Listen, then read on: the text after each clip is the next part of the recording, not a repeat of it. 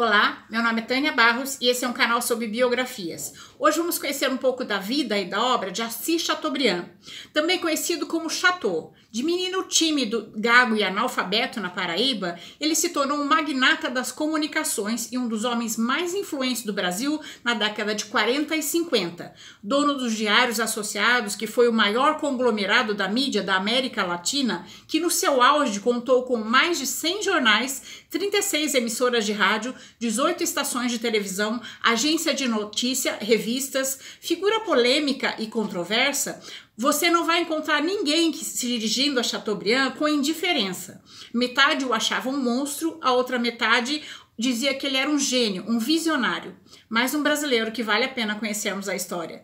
Francisco de Assis Chateaubriand Bandeira de Melo nasceu no dia 5 de outubro de 1892 em Umbuzeiro, na Paraíba. Foi o segundo filho de Francisco José Bandeira de Melo e de Maria Carme Guedes Gondim. Foi batizado Francisco de Assis por ter nascido no dia do santo que sua mãe era devota. O nome Chateaubriand é pela admiração do seu pai pelo poeta francês Francis, François René de Chateaubriand. Só conseguiu é, ler as primeiras frases aos 10 anos de idade e seus colegas caçoavam dele porque era muito tímido e gago. Tentando recuperar o tempo perdido, Chateaubriand lia tudo o que conseguia e aprendeu rapidamente o alemão com os padres do internato. Em 1906, aos 14 anos, teve a sua primeira experiência jornalística, escrevendo para o jornal O Pernambuco. Formou-se em direito em 1913, mas continuou a exercer o jornalismo, tornando-se editor e redator-chefe do jornal O Estado de Pernambuco. Em 1915, foi aprovado no concurso da Faculdade de Direito do Recife para a cátedra de professor de Direito Romano e Filosofia do Direito. Em 1917, transferiu-se para o Rio de Janeiro, onde se estabeleceu como advogado, tornando-se a seguir consultor jurídico do Ministério das Relações Exteriores, a convite do, do então chanceler Nilo Peçanha, e advogado da Companhia Light pela indicação de Alexandre Mackenzie. Mas não perdeu o contato com as atividades jornalísticas, colaborando com comentari como comentarista de pol política internacional no Correio da Manhã e sendo mais tarde convidado por Ernesto Pereira Carneiro para ser redator-chefe do Jornal do Brasil. Nessa mesma época, tornou-se correspondente do jornal argentino La Nación.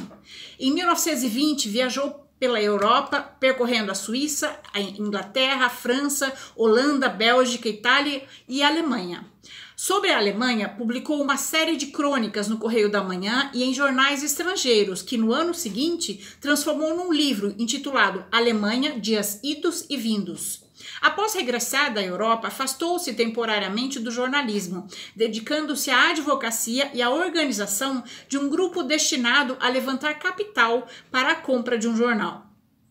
Como advogado, teve destacada atuação na defesa dos interesses dos grandes grupos estrangeiros no país, especialmente a Light e a Itabira Iron. Isso colocou em oposição ao governo do presidente Arthur Bernardes, que há muito se opunha a Itabira Iron por considerar seu contrato de exploração de ferro em Minas Gerais um monopólio prejudicial ao país. Em 1924, com a ajuda de Alfredo Pujol e Alexandre Mackenzie, comprou no Rio de Janeiro O Jornal, um matutino de propriedade de Renato Lopes, cuja situação financeira estava precária. Seis meses mais tarde, adquiriu seu segundo jornal, o Diário da Noite, em São Paulo. Com base nesses dois órgãos, iniciou a estrutura de uma grande empresa jornalística, que mais tarde viria a ser conhecida como Diários Associados. Em 1927, com o auxílio de Getúlio Vargas, então ministro da Fazenda, que obteve a metade do capital necessário, Chateau fundou a revista O Cruzeiro, que estabeleceu uma nova linguagem na imprensa brasileira, com informações gráficas, grandes reportagens e ênfase ao fotojornalismo, e teve a maior tiragem da América Latina. Chateaubriand casou-se com Maria Henriqueta Barroso do Amaral, filha do juiz Zósimo Barroso do Amaral. O casal teve só um filho, Fernando Antônio. De ligações anteriores, Chateaubriand tinha um filho, Gilberto, depois, que depois se tornou um dos maiores colecionadores da arte contemporânea brasileira. Fez campanha a favor da entrada da companhia Ford na Amazônia para cultivar borracha em larga escala, por estar convencido que sem braços, sem técnica e sem capital de fora, nem em 100 anos o Brasil conseguiria assimilar a Amazônia. Em 1929 foram lançados os, os, candidatos às eleições de 1930, Júlio Prestes e Getúlio Vargas. Durante a campanha eleitoral, Chateaubriand colocou seus jornais a serviço da Aliança Liberal, cujo candidato era Getúlio Vargas, e obteve recursos para lançar mais dois órgãos, o Diário de São Paulo, na capital paulista, e o Diário da Noite, no Rio de Janeiro. Com a derrota da Aliança Liberal, nas eleições presidenciais de 1930, engajou sua cadeira cadeia jornalística na defesa de uma saída revolucionária para impedir a posse de Júlio Prestes. Nessa época, João Pessoa, que era candidato a vice-presidente na chapa de Getúlio, foi assassinado no Rio de Janeiro. Os órgãos os órgãos dos diários associados acusaram formalmente o governo federal de responsável pelo crime. Com isso, Chateaubriand participou das articulações preparatórias da Revolução de 1930. Só que no dia marcado para o início da Revolução, Chateau deixou o Rio de Janeiro com destino a Porto Alegre. Seu avião chegou a ser detido pelas forças le legalistas em Florianópolis, mas ele conseguiu escapar. Com a vitória da Revolução e a instauração do governo provisório de Getúlio Vargas, Chateaubriand recebeu vários favores, entre eles a concessão de um vultuoso empréstimo à cadeia de diários associados através da Caixa Econômica Federal. Ele foi também beneficiado pelo ministro do Trabalho, Indústria e Comércio, Lindolfo Collor, que lhe proporcionou lucrativa viagem à Amazônia, da qual resultaram grandes reportagens para os diários associados, além de um contrato jornalístico com a empresa Ford lá instalada. Com a ampliação de sua cadeira, cadeia jornalística, jornalística e seu envolvimento com proeminentes figuras do governo, Chateaubriand fundou em 1931 a Agência de Notícias Meridional, cujo objetivo era fornecer informações para os seus jornais e também vendê-las para outros periódicos. No final de 1931, começaram a surgir divergências entre Chateaubriand e o governo provisório de Vargas. Ele temia o estabelecimento definitivo do governo ditatorial, por isso apoiou a Revolução Constitucionalista de São Paulo de 1932, sofrendo com isso o confisco da sede e das máquinas de O Jornal, órgão líder dos diários associados, e recebeu também a ordem de deportação. Conseguiu escapar de barco e escondeu-se no interior por vários meses.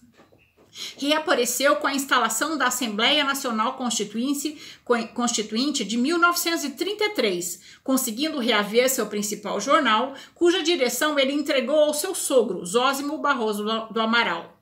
Segundo Astregésilo de Ataíde, Zósimo era governista e sua presença à frente de O Jornal representou uma busca de apaziguamento com Getúlio Vargas. Reconciliado com o governo, Chateaubriand adquiriu a revista A Cigarra e a sua primeira estação de rádio, a Tupi do Rio.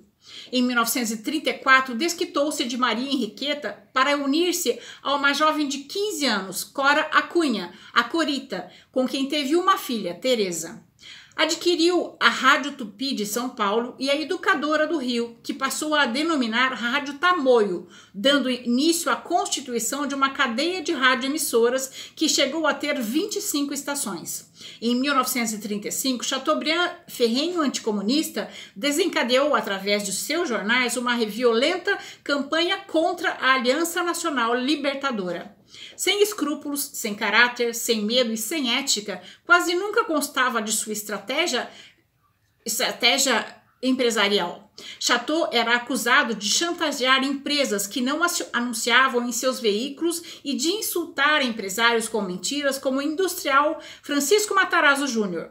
O anunciante, um anunciante re, do refrigerante mais vendido no país, tirou seus anúncios do Diários Associados. Na manhã seguinte, na primeira página de todos os jornais, estava a escandalosa reportagem sobre uma barata encontrada neste refrigerante. O anunciante voltou a anunciar e triplicou a verba para os anúncios. Um outro que fabricava fósforo também tentou tirar seus anúncios e Chateaubriand fez os seus funcionários contarem centenas de caixas de fósforo para comprovar que o fabricante estava ludibriando o consumidor, porque tinha menos palito que estava escrito nas caixas. O fabricante também voltou a anunciar. Apesar disso, Chateau teve relações cordiais movidas a interesse com pessoas influentes como políticos, empresários, personalidades internacionais, como a família Rockefeller e a rainha Elizabeth II.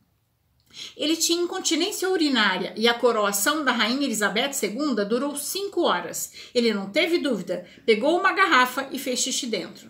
Durante o Estado Novo, Corita resolveu se separar de Chateaubriand e levou sua filha Teresa com ela. Chateaubriand ligou para sua ex-sogra dizendo que queria ver sua filha. Ela consentiu, dizendo: "Sim, tudo bem, você é o pai dela", e entregou Teresa. Mas Chateaubriand não devolveu-a mais. Em seguida, chantageou Getúlio Vargas para que promulgasse um decreto que lhe desse a guarda de sua filha. Nesse episódio, Chateaubriand disse: Se a lei é contra mim, temos que mudar a lei. As relações de Chateaubriand foram sempre muito conturbadas, especialmente com seus filhos. Ele era megalomaníaco, tudo dele tinha que ser o maior e o melhor. Sempre buscou adquirir novas tecnologias para os diários associados, como a, maior, a mais moderna máquina multicolor rotativa da época, sendo o grupo de Chateaubriand o primeiro e único a possuí-la na América Latina por um longo tempo. Publicou mais de 11.870 artigos assinados nos jornais, dando oportunidade a escritores e artistas desconhecidos, que depois viraram grandes nomes da literatura, do jornalismo e da pintura, como Graça Aranha, Milor Fernandes, Anita Malfatti, Di Cavalcante e Cândido Portinari.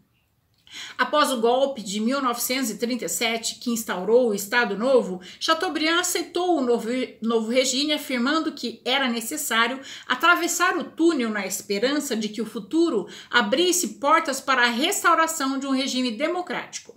Em 1938, iniciou deu início à diversificação de suas atividades, comprando várias fazendas em São Paulo, onde dedicou-se ao cultivo do café e do algodão. Anos, nos anos seguintes, adquiriu outras propriedades no Nordeste e no Centro-Sul, onde a pecuária era a sua atividade predominante. Ele foi um dos pioneiros na inseminação artificial no Brasil. Importava animais da Inglaterra e fazia inseminação artificial para melhorar a qualidade da raça bovina brasileira. Na década de 1940, Chateaubriand deu início a uma série de campanhas de âmbito nacional para contribuir para o progresso e o desenvolvimento do país, como a Campanha Nacional de Aviação, com o lema Deem, lá, Deem asas ao Brasil. E a ação ampliou o número de aviões de pilotos civis e militares, criou novos aeroclubes e consolidou a aviação civil no país. E a campanha de redenção à criança, para que visava a, a arrecadar fundos para construir postos de puericultura por todo o Brasil. De 41 a 43, presidiu a Federação Nacional da Imprensa. Em 43, adquiriu o Diário de Notícias de Salvador. Com a crise do Estado Novo, defendeu o retorno do regime democrático. O temperamento forte e a forma de gerir os seus negócios renderam a Chateaubriand o título de Cidadão Kane, uma referência ao filme, filme de Orson Welles, que narra a história de um menino pobre que se transforma num dos homens mais ricos do mundo. Com seu espírito inquieto e empreendedor, Assis Chateaubriand com a ajuda do crítico de arte italiano Pietro Maria Bardi, fundou em 1947 o MASP, Museu de Artes de São Paulo, que funcionou inicialmente na sede dos Diários Associados. O MASP foi inaugurado com uma, coleção particular de pinturas de grandes mestres europeus como Rembrandt, Renoir, Monet, que Chateaubriand adquiriu a preços de ocasião na, na Europa empobrecida do pós-Segunda Guerra Mundial. Após 12 anos de construção, a nova sede do MASP foi inaugurada na Avenida Paulista, em São Paulo, em 1968, com um acervo de 8 mil obras. O MASP é considerado o maior museu da América Latina. Chateaubriand se dizia cobrador de impostos da burguesia. Ele ligava à noite para os milionários para agradecer a generosa doação de tal obra para o acervo do MASP. E os milionários diziam: Não, Chateau, deve haver algum engano, eu não doei nada. E, e Chateau se dizia surpreso, porque no dia seguinte ia sair na primeira capa de seus 30 jornais, emissoras de TV e rádio que aquele, aquele milionário tinha doado essa obra. E para não passar essa vergonha, todos acabavam doando. Mas um dia o empresário enfrentou, dizendo que se fosse para fazer uma doação, seria para os leprosos, não para comprar obras de arte. Chateau, na manhã seguinte, colocou na primeira página dos seus jornais que aquele empresário estava doando em sua residência durante todo o dia remédios para a hanseníase. Em 1950, Assis Chateaubriand deu um dos passos mais audaciosos de sua vida. Ele inaugurou a primeira estação de televisão da América Latina e a quarta do mundo, a TV Tupi, em São Paulo. Mas não vendiam aparelhos de TV no Brasil. Então, ele contrabandeou 200 aparelhos de TV e deu de presente para pessoas importantes. Logo depois, inaugurou a TV Borborema, em Campina Grande, na Paraíba. Com o tempo, foi dando menos importância aos jornais e focando mais no rádio e na TV. Ao se aproximarem as eleições de 1950, segundo Astrigésilo de Altaide, que na época era o diretor de O Jornal e o Diário da Noite no Rio, Chateaubriand teria sido o promotor da candidatura Vargas, ao enviar o jornalista Samuel Weiner à estância gaúcha onde o ex-presidente se encontrava com a incumbência de obter dele uma entrevista sensacionalista aventando a hipótese de sua volta ao governo.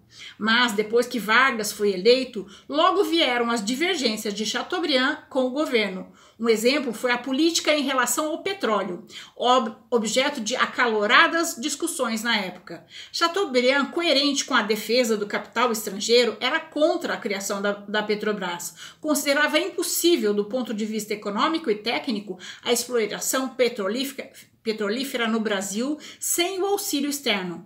Para melhor defender suas propostas e usar sua influência no combate à criação da Petrobras, que tramitava no Congresso, elegeu-se senador da Paraíba em 1952 e não conseguindo a reeleição na Paraíba, elegeu-se senador no Maranhão em 55. Duas eleições escandalosamente fraudulentas. Para ele se tornar senador na Paraíba, conseguiu a renúncia um, do senador que estava no poder. Em 55, repetiu o processo no Maranhão, conseguindo a, re, a renúncia do senador Alexandre Baima. Além da questão do petróleo, durante esse mandato, do, dois temas marcaram sua atuação: a defesa da cultura cafeeira e a luta pela autonomia do Distrito Federal no Rio de Janeiro. Defendeu a tese da extinção da Câmara de Vereadores do Distrito Federal, porque, no seu entender, a Câmara Municipal só servia para criar centenas de empregos inúteis para os pro protegidos dos vereadores, desperdiçando recursos públicos. Sua postura de oposição ao governo de Getúlio Vargas foi aprofundada ao longo de 1954, quando a cadeia dos diários associados engajou-se inteiramente na campanha de denúncias contra o presidente. Com o suicídio de Vargas em 54, Chateaubriand apoiou o governo do vice-presidente João Café Filho. Assis Chateaubriand foi eleito para a Academia Brasileira de Letras, ocupando a cadeira que pertencia a Getúlio Vargas. Seu discurso de posse foi conhecido como Aquarela do Brasil. Ele traçou o retrato da personalidade do ex-presidente que salientava que a sua esperteza e inteligência, mas, ao mesmo tempo, caracterizava-o como portador de uma vocação autoritária incompatível com regimes democráticos. Nas eleições presidenciais de 54, deu um, dis um discreto apoio a Juscelino Kubitschek, que concorria com Juarez Távora. Depois da vitória de Juscelino, quando surgiram articulações para impedir sua posse sob a alegação da inexistência de maioria absoluta, que deu seu apoio aberto ao candidato eleito. Chateaubriand renunciou ao seu mandato de senador do Maranhão em 1957 para exercer o cargo de embaixador do Brasil na, na Inglaterra, a convite de Juscelino Kubitschek. Após apresentar suas credenciais ao governo britânico, declarou que não seria um embaixador de gabinete, que pretendia lutar pela abertura de novos mercados para as matérias-primas tropicais. Com esse objetivo, participou como chefe da delegação brasileira das conferências internacionais do açúcar e do algodão. Paralelamente às suas atividades como embaixador, Chateaubriand seguiu, seguiu ampliando as cadeias dos diários associados, adquirindo em 1959 o Jornal do Comércio. Nessa ocasião, declarou que, que seu objetivo com essa compra era preservar o órgão mais, mais antigo de imprensa existente no Rio de Janeiro. Chateau começou a dividir o seu patrimônio em 1959, preocupado em dar continuidade após sua morte ao seu império jornalístico. Instituiu o Condomínio Acionário das Emissoras e Diários Associados, uma federação empresarial descentralizada, destinada a preservar seus múltiplos negócios. Doou 49% das ações e cotas de toda a cadeia a 22 funcionários fiéis, dentre os quais seus dois filhos. Na década de 60, os jornais estavam atolados em dívidas e trocaram as grandes reportagens por matérias pagas. Em fevereiro de 60, Chateau foi fazer uma tomografia e acordou um mês depois, mudo e sem poder se mover.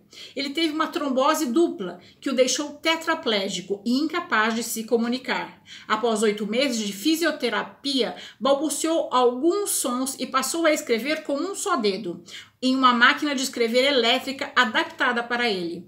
Dessa forma, continuou no comando dos diários associados e exercendo suas atividades políticas e empresariais. Mesmo preso a uma cadeira de roda e sem poder falar, Chateaubriand continuou participando de eventos, viajando e tratando de negócios que iam desde a compra de obras de arte à pecuária.